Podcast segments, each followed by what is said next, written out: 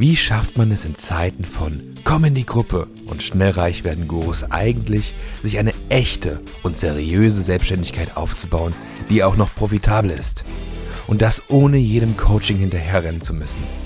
Das beantworten wir diesem Podcast die Marketer Patrick Windolf, Nick Geringer und Erik Steigner. Lehn dich also zurück und genieß den kurzen Powernap. Herzlich willkommen zu einer brandneuen Folge Power Nap. Schön, dass du mit dabei bist. So, heute ein bisschen kürzer, ein bisschen knackiger. Äh, Learnings aus dem Krankenhaus. Kurze Backstory. Der gute Erik und ich haben uns im August, einen Tag bevor wir äh, nach Griechenland zum Urlaub geflogen sind, mit einem Kunden in einem Restaurant getroffen. Und ähm, genau, dann äh, waren, saßen wir dort eine gute Stunde. Ich hab, wir saßen draußen, es gab viele Wespen. Ich habe dann eine richtig geile Limo getrunken und äh, plötzlich merke ich, irgendwas hat mich, also irgendwas in meinem Mund stimmt nicht. So, dann habe ich ausgespuckt und habe gemerkt, ich habe gerade eine Wespe ausgespuckt und habe dann gemerkt, irgendwie schwillt meine Backe ein bisschen an und habe dann da noch den Stachel rausgezogen, mir aber keinen Kopf gemacht. So, habe einfach gemerkt, es fängt an zu pochen, es wird ein bisschen dicker, aber gedacht, ja gut, das geht wieder weg, ist alles entspannt. Und dann habe ich das ähm, halt in unsere private äh, Gruppe geschickt und dann hat die äh, Daniela sofort gesagt, äh, sofort Artikel reingeschickt und der Patrick auch, du musst ins Krankenhaus, du musst ins Krankenhaus und so weiter. Und ich habe mir so gedacht, hä, warum übertreiben die jetzt so? Mich hat doch nur eine Wespe gestochen gehabt. Und dann habe ich mir da so ein, zwei Artikel durchgelesen und die waren so dramatisch geschrieben, dass ich dann auf einmal voll, voll die Angst gekriegt habe, so, oh, okay, wäre ein bisschen doof, wenn ich vielleicht plötzlich eine allergische Reaktion kriege und dann keine Luft mehr bekomme oder sowas. Ähm, und dann sind wir halt nach einer halben Stunde, hat mich dann der Erik ins Krankenhaus gefahren. Und dann bin ich dahin und dann fragt mich also der Türsteher vorne dran, der Security-Mensch, äh, warum ich denn dahin will. Ich so, ja, mich hat eine Wespe gestochen. Der, ich musste dem das zwei, dreimal erklären, bis der verstanden hat, dass das ein Notfall sein könnte. Und ähm, der gute Erik hat sich dann auch einen Parkplatz gesucht, wollte dann auch rein, aber die wollten den Erik dann nicht reinlassen. Der Erik wurde dann fuchsteufelswild auch, aber hat's dann hat's dann sein gelassen auch. Auf jeden Fall wurde ich dann ähm, genau bin ich dann in die Notfallaufnahme gekommen, saß dann dort in äh, im Warteraum. Äh, ich wurde nach fünf Minuten aufgerufen und im Warteraum saßen noch zwei drei andere Leute und ähm, ich bin relativ gut privat versichert und ähm, das Spannende war halt, ich bin dahin, habe fünf Minuten gewartet, dann komme ich halt ne, zum kurzen Check-up, ähm, die halt kurz gecheckt, ne, äh, Krankenversicherungskarte und und und.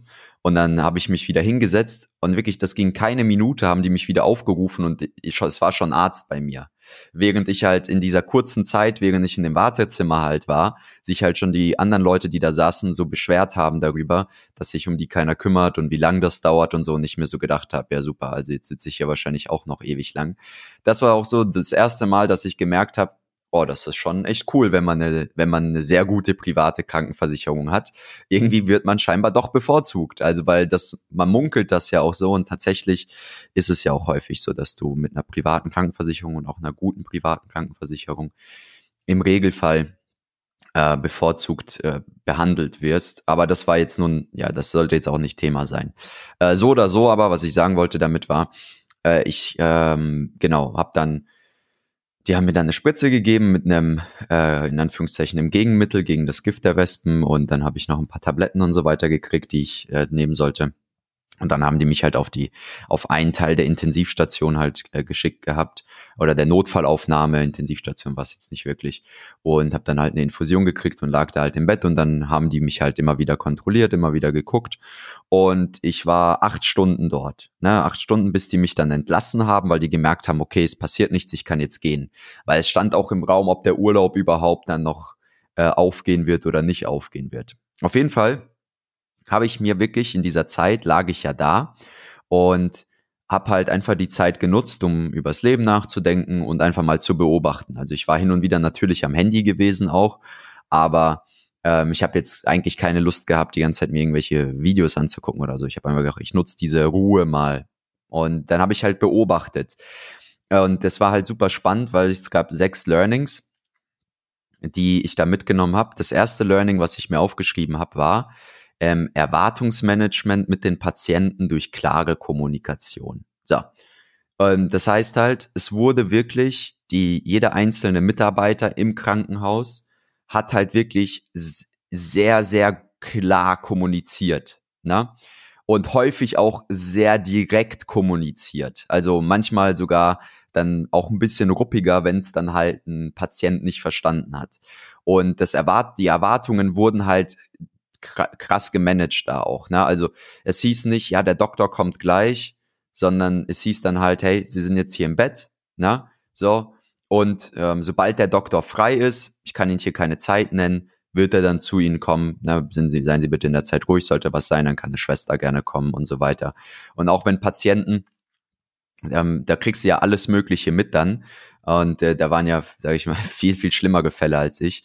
Und auch wenn Patienten irgendwie angefangen haben, rumzuschreien oder irgendwie komische Erwartungen zu haben oder Fragen zu stellen, dann, dann wurden die relativ zügig auch in ihre Schranken gewiesen. Nein, so geht das nicht, nein, so ist das nicht. Ne? Es wurde halt klar die Erwartungen mit den Patienten kommuniziert. Die zweite Sache, die ich sehr spannend fand, war ein Mittel, das wir auch im Verkauf äh, gerne nutzen, und zwar wer fragt, der führt. Das heißt, die Ärzte und die Schwestern haben den Patienten klare Fragen gestellt. Und wenn die Patienten äh, ausgewichen sind oder dann irgendwie zu lang geredet haben, dann haben die Ärzte und die Schwestern die Patienten wieder zurückgeholt in die Fragenreihenfolge und denen ganz klar nochmal die Fragen gestellt, so lange bis sie die Antwort hatten, die sie gebraucht haben, die sie wollten. Ja, das heißt, da auch klar ähm, das gemacht. Die zweite, die dritte Sache war, dass es einfach eine Struktur und eine Hierarchie gab, äh, ohne, ich habe es jetzt bewusst gesagt, ohne Emotionen, weil das Ding ist, da sind halt wirklich jeden Tag passieren echt viele schlimme, traurige Sachen. Ähm, und viele Menschen kommen dann ins Krankenhaus von jemandem, der die Treppen gestürzt ist, bis jemand, der einen Autounfall hatte, bis jemand, der gerade einen Schlaganfall bekommen hat, bis zu jemandem wie mir, der halt von der Wespe gestochen wurde im Mund, ja. Und es gibt halt eine klare Mitarbeiter, äh, eine klare Mitarbeiterstruktur dort und eine klare Hierarchie. Das heißt ganz klar auch, beispielsweise, da war eine Schwester bei mir und dann habe ich ihr eine Frage gestellt und dann hat sie gesagt, hey, sorry, das darf ich dir nicht beantworten, das kann ich dir nicht sagen, das muss der und der machen. Fertig. Das heißt also, es gibt eine klare Struktur und es gibt eine klare Hierarchie, wer was zu tun hat. Das heißt auch hier, äh, jeder hatte nur eine Kernaufgabe, so wie ich das wahrgenommen hatte. Na? So, der eine hatte die Kernaufgabe, eine Diagnose beispielsweise zu stellen, also ähm, mir Fragen zu stellen. Dann ist die Person mit diesen Fragen zu einem Arzt gegangen, dann ist der Arzt wiedergekommen, hat mich dann im Prinzip diagnostiziert, basierend auf den Fragen, die er vorher äh, die mir vorher jemand anderer gestellt hat. Eine andere Schwester war dafür da, um im Prinzip mir entweder ein Glas Wasser zu bringen oder mir das WLAN-Passwort zu reichen oder halt einfach ein paar kleine Fragen zu beantworten und halt natürlich ähm, ne, Infusionen zu wechseln und und und. Und ähm, das Ganze aber auch ohne Emotionen, weil neben mir lag halt ein Mann, der die ganze Zeit rumgeschrien hat. Der war wirklich die ganze Zeit am Schreien. Hilfe, Hilfe, Hilfe. Das hat er die ganze Zeit gerufen gehabt. Das war wirklich, also irgendwann, wirklich stundenlang, äh, ist es bei mir auch rein und raus gegangen. Am Anfang war es halt mega nervig, aber auch die, ähm, ja, die Schwestern, die da waren, das war halt super spannend, weil die Schwestern, die da waren, die wussten ja schon, dass er die ganze Zeit ruft und dann haben die das natürlich auch, die sind halt einfach irgendwann nicht mehr zu dem hingegangen, um mit dem zu reden oder sonst irgendwas und haben da halt, sage ich mal, dann einfach auch diese Emotionen zum Teil weggesteckt. Ja, und weil in dem Moment konnten die dem jetzt nicht helfen. Der lag halt einfach in seinem Bett. Und die Situation war die, dass halt immer, wenn eine Schicht gewechselt hat, ja, ich habe nämlich einen Schichtwechsel mitbekommen, dann, und der halt die ganze Zeit weiter Hilfe gerufen hat, sind halt die neuen Schwestern zu dem hin und haben halt wieder, wer fragt, der führt, klare Fragen gestellt. So, der hat gesagt, er will seine Tochter sehen. So, und das Thema war halt, dass die dann gesagt haben, okay, wie heißt Ihre Tochter? Ja, weiß ich nicht. Haben Sie ein Handy dabei? Nein. Haben Sie eine Telefonnummer dabei? Nein. Kennen Sie eine E-Mail-Adresse, Kontaktdaten, irgendwas? Nein. Ja gut, sorry, dann dann können wir ihre Tochter nicht informieren. Also in dem Sinne, ne?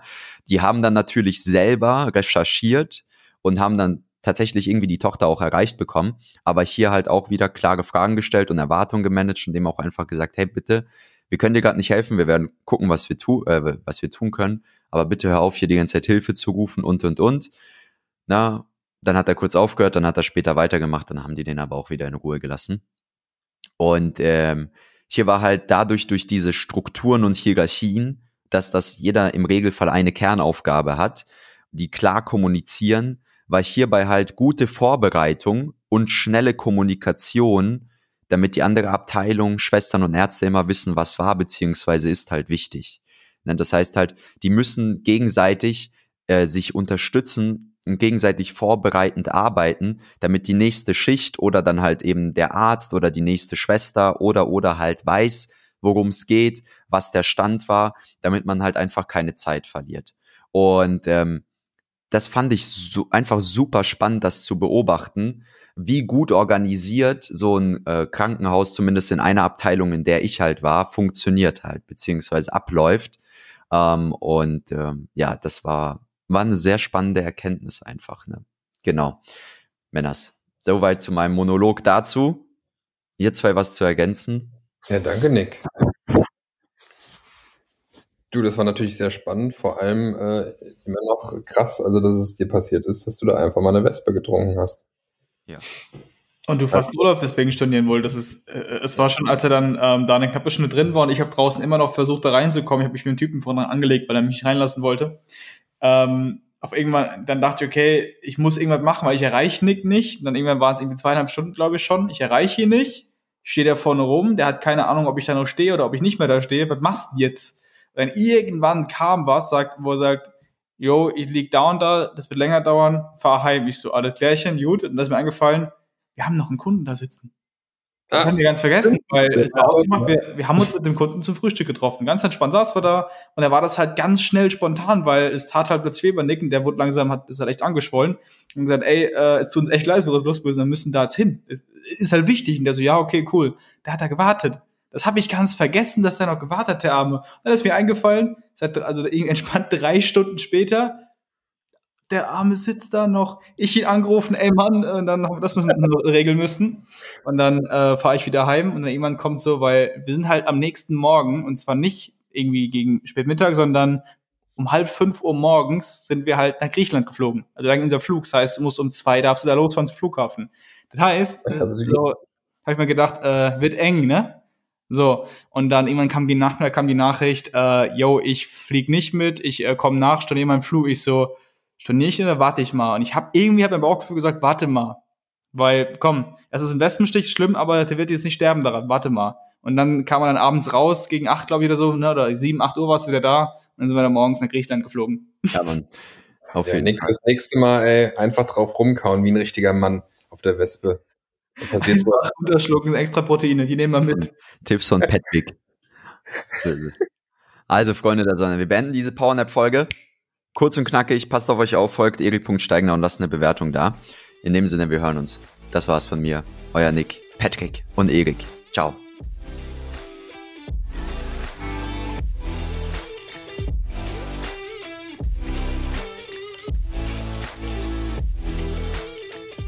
möchtest erfahren, wie du deine eigene Selbstständigkeit seriös und solide aufbauen kannst oder deine bestehende Selbstständigkeit profitabel skalieren kannst, dann geh jetzt auf we-build-brands.de und erfahre mehr über die Arbeit von uns und wie du letztendlich endlich loslegen kannst, deine Ziele erreichen kannst, dir neue unternehmerische Ziele setzen kannst und diese auch erreichst, gemeinsam mit unserer Unterstützung. Bis dahin, dein Patrick Windolf, Erik Steigner und Nick Geringer.